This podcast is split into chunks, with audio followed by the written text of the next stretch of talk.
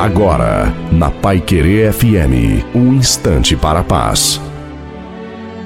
Boa tarde, ouvinte da Pai Querer FM. Sou o pastor Wilson Tinonim e tenho agora essa pequena meditação para você.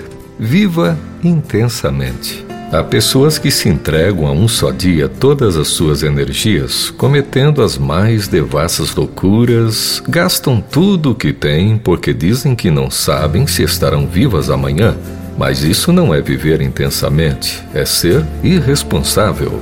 Nós temos que viver intensamente todos os dias e não só por um momento. Desfrutar cada situação, cada interação social, cada coisa que fizermos. Deus concedeu-nos o dom de viver Compete-nos a nós vivermos bem e para isso é necessário buscar ser saudável fisicamente, mentalmente e espiritualmente. Precisamos buscar a Deus, ler e estudar a Bíblia diariamente, pois isso nos dará sabedoria para tomarmos decisões certas, nos ajudará a nos afastar do que é mal e dará saúde para nosso corpo. Lemos no livro bíblico de Provérbios, capítulo 3, versículos 7 e 8 estas palavras palavras: Não seja sábio aos teus próprios olhos, teme ao Senhor e aparta-te do mal.